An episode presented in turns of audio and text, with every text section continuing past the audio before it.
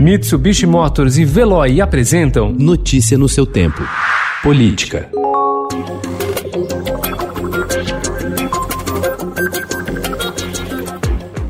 Uma nova benesse para militares da reserva tem colocado em lados opostos o Ministério da Defesa e o da Economia. A pasta comandada pelo general Fernando Azevedo conseguiu aval para que integrantes das Forças Armadas com cargo no governo acumulem remunerações acima do teto do funcionalismo, de R$ 39.300, mas a equipe de Paulo Guedes tenta barrar. Em documento obtido pelo Estadão, a área econômica alerta para o possível impacto nas contas que a mudança na regra pode causar e aponta que, desde 2018, o desconto feito no salário de servidores poupou 518 milhões de reais aos cofres públicos.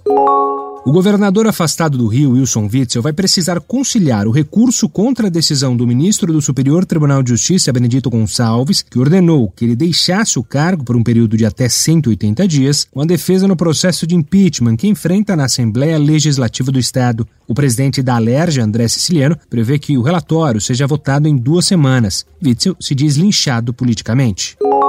As convenções partidárias que vão definir as chapas de prefeito e vice-prefeito e vereadores nas eleições deste ano terão início hoje. Em São Paulo, o PSL vai anunciar a candidatura da deputada federal Joyce Hasselman, do PSL de São Paulo, e o PSD oficializa o nome de Andréa Matarazzo. Maior cidade do país, a capital paulista, tem até o momento 17 pré-candidatos a prefeito.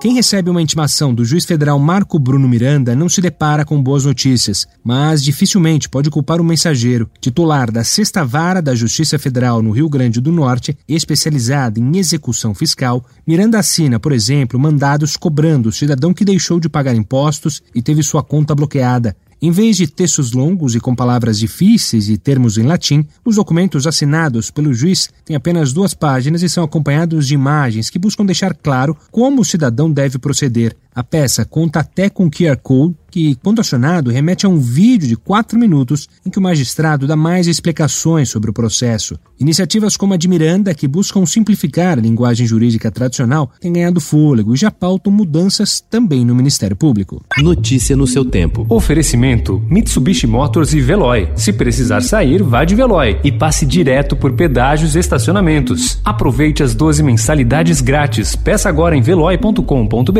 e receba seu adesivo em até 5 dias úteis. Veloy, piscou, passou.